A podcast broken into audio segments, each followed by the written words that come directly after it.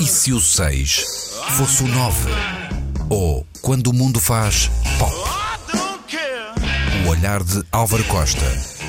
Nas manhãs da 3. Volume 2 da saga Álvaro Costa versus Led Zeppelin barra Jimmy Page barra Robert Plant. Rapidamente, para quem não ouviu a primeira série, uh, contei a história em que em Paris, e depois de uma entrevista, estou cá fora, numa belíssima rua, Hotel Victor Hugo, uh, Page e Plant aparecem e de repente os corredores eram muitos, uma espécie de mini-maratona, começam a cair uns sobre os outros, porque obviamente param olhando para os deuses do rock. E claro, um bocadinho só para mim, um bocadinho. Pronto.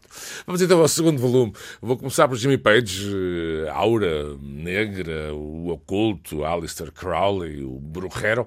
Ora, Glastonbury, 95, ao serviço da Antena 3. Estou eu no imenso e gigantesco e royal backstage e vejo ao longe um, uma espécie de lord inglês, assim, um ar um, naturalmente nobre, e empurrar um carrinho de bebê eh, na minha direção. Ora, normal. Achei, achei piada a presença do, do senhor que se aproxima e é nessa altura que eu vejo, é lá, é o Jimmy Page.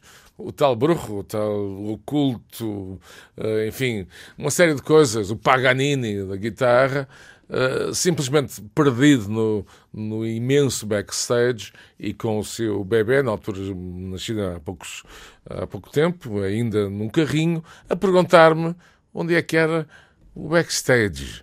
Que momento é esse, acredita? Mas há outro com Robert Plant, são vários, mas vou contar-vos, que tem a ver com a vinda do artista a Portugal, uma turnê que passou pelo Coliseu do Porto. No dia seguinte, como era habitual, dirigi-me para um dos meus escritórios, o bar, restaurante Senhora da Luz.